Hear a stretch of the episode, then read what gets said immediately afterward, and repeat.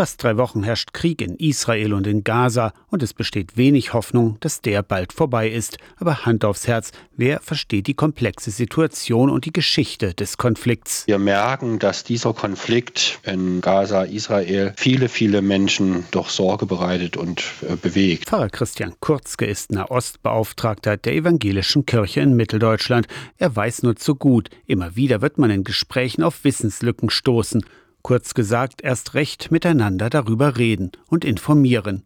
Erklärvideos und Dokus anschauen, und lesen. Umfassend lesen. Wenn ich merke, das tendiert in eine Richtung, fange ich an, in eine andere Richtung zu lesen, um mir irgendwie ein ausgewogenes Bild machen zu können. Neben der politischen Dimension und der Geschichte Israels und Palästinas gehört Religion zum Konflikt unbedingt dazu. Ich werde in der Lektüre merken, wie alles drei zusammenkommt. Ich sollte sozusagen nicht leicht das Buch aus der Hand legen, nur weil ich denke, ja, ich habe ja mit Religion überhaupt nicht am Hut. Für die Menschen im Nahen Osten hat Religion aber einen viel höheren Stellenwert als hier bei uns. Christian Kurz gesagt, mit jüdischen, muslimischen und christlichen Menschen über Religion zu sprechen, könnte helfen, den Nahostkonflikt besser zu verstehen. Er ist politisch, er hat eine Vorgeschichte, er ist emotional, ganz bestimmt. Und Religion trifft immer auch Emotionen. Dafür werde ich sensibel, wenn ich selber mich mit meiner eigenen Religion beschäftigt habe und genau mir selber diese Fragen gestellt habe. An welcher Stelle bin ich sozusagen geschichtsgeprägt, an welcher Stelle bin ich emotional geprägt. Aus der Kirchenredaktion Torsten Kessler, Radio SAW.